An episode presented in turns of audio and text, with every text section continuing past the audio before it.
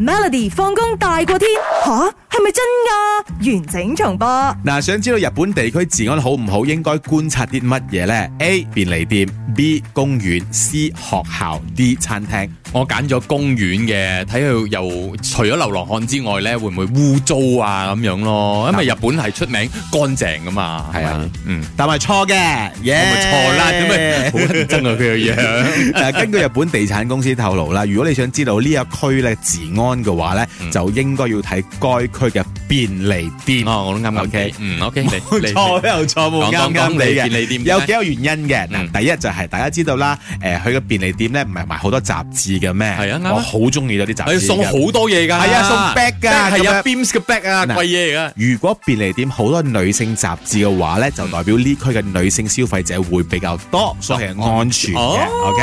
哦第二，你就要睇呢間便利店俾唔俾你現場睇雜誌啦。如有有時你會覺得佢綁住晒係㗎啊嘛綁住噶嘛，係啊但係有啲有開嘅喎，有原因嘅啊噃。如果佢俾你睇嘅話咧，就代表住你可以逗留耐啲；嗯唔俾你睇嘅話，就代表住你快快買咗翻屋企啦。係咯啊咁即係快快翻翻屋企啊！即係即呢度唔安唔全係啊！太安全，就唔話俾你逗留太耐咯個地哦方。但係便便利店唔係應該安全嘅咩？如果我有啲咩事，我都係揾便利店求救啊嘛，周圍都有。當然日本嚟講都叫安全嘅，嗯但係你嗯唔知道有啲地方可能比較黑區啲咧。咁哦，可能你一行出去便利店，你仲要行一段好黑嘅路先翻到屋企咁啊。 maybe maybe 哦 OK 明白明白第三呢個重點嚟啦嗯，便利店廁所嘅告示牌，嗯佢話咧佢哋廁所可能有三個告示牌，第一種咧佢就同你講請自由使用，就講明便利店咧基本上冇發生過任何問題，附近治安係幾好嘅。嗯，第二種咧就係、要使用廁所，請告知工作人員，就表示呢間店可能曾經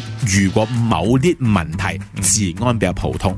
OK 第三個呢，佢就可能會貼上禁止使用或者無法外借。啊，咁嘅意思係話呢，有血案發生，係啦，過過去嘅廁所可能發生過某啲事情，所以呢就唔願意外借，亦都代表住呢區治安呢好似就唔係咁好啦咁樣。哦嗱，當然呢個呢係啲日本嘅都市傳說啦吓嗯 OK，嗯嗯嗱，如果你去嗰區玩嘅話嗯，當然你都要觀察多一啲啦，咁樣係梗係了啦解下當地嘅治安呢就安全啲嘅。哇哇！